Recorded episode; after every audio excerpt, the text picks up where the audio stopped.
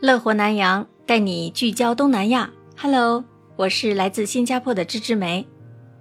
今天啊，我带你走进新加坡社区饭厅，去吃传统早餐，教你怎样点南洋咖啡。啊，你可能会问了，点咖啡而已，谁不会呢？南洋咖啡还真不好点呢。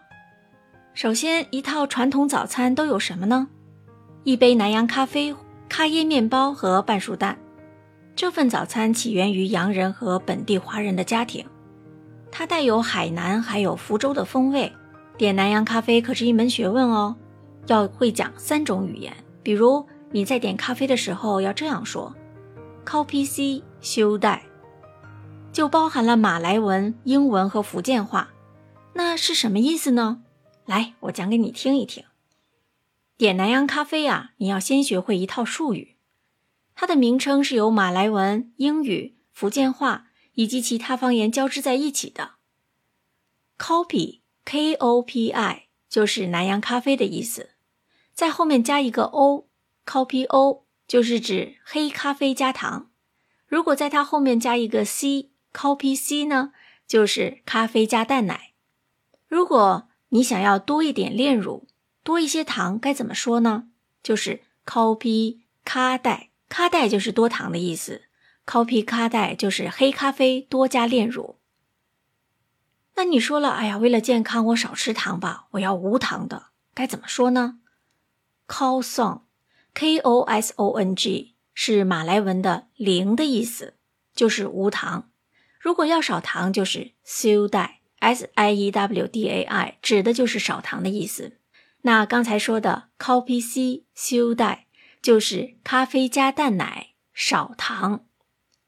学会了以后，下次你来新加坡就可以试一试入乡随俗，这样点南洋咖啡吧。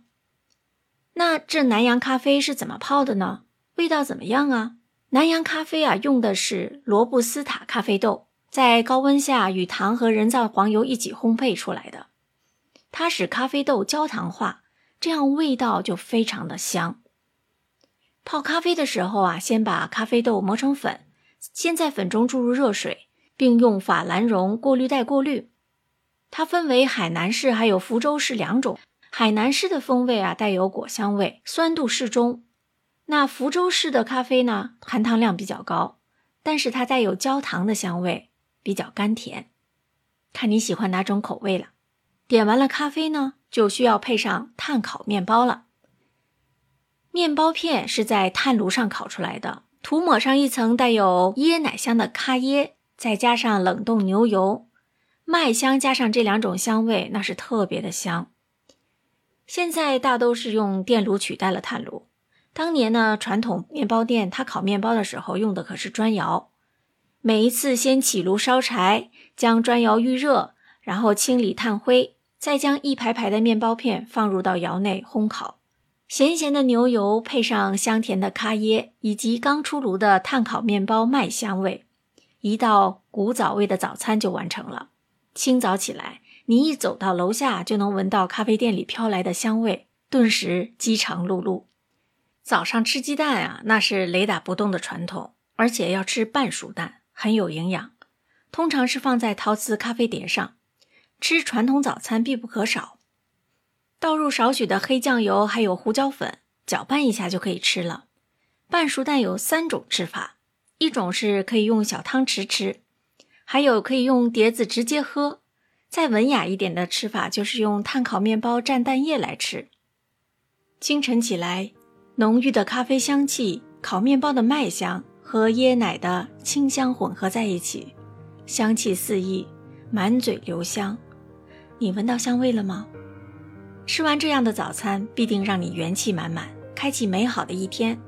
如果你喜欢的话，可以自己在家里试一试。新加坡由于天气炎热，工作又很忙碌，在小贩中心解决三餐是新加坡人的日常生活。这样的饮食形态呢，就让新加坡在二零二零年的十二月十六日，成功的为小贩文化申遗，列入了联合国教科文组织非物质文化遗产代表名录。李显龙总理形容小贩中心是社区饭厅，非常的形象。因为小贩中心就设在住宅区内，到处可以见到，大小规模不一样。方便居民就近用餐。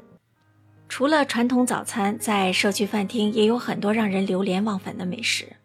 经过大众评选，有十二道社区美食具有多元种族的特色，非常的好吃。